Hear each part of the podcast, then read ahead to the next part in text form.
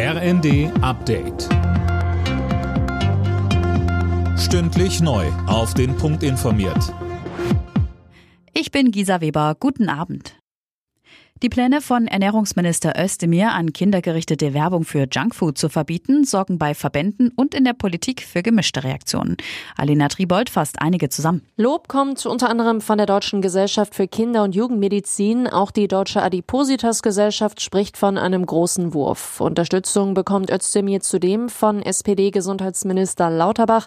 Aus der FDP dagegen kündigt sich schon Widerstand gegen den Vorstoß an. Kritik kommt auch von der Lebensmittelindustrie Industrie und der Werbewirtschaft. Sie warnen vor einer massiven Überregulierung. Der jahrelange Streit um Brexit-Regeln für Nordirland ist beigelegt. Die EU und die Regierung in London haben sich auf einen Kompromiss geeinigt. Demnach wird es bei den von Brüssel geforderten Zollkontrollen zwischen Großbritannien und Nordirland Erleichterungen geben.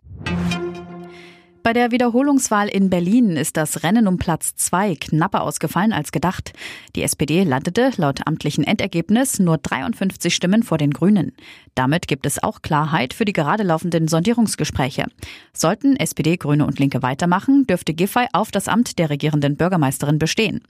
Möglich wäre ja auch eine Koalition des Wahlsiegers CDU mit SPD oder Grünen. CDU-Spitzenkandidat Wegner will Ende der Woche bekannt geben, mit wem er sich Verhandlungen vorstellen kann. Wegen Problemen an der Zündanlage ist der Start einer neuen ISS-Crew in Florida abgebrochen worden. Mit der SpaceX-Rakete sollen zwei US-Amerikaner und ein Russe zur ISS fliegen.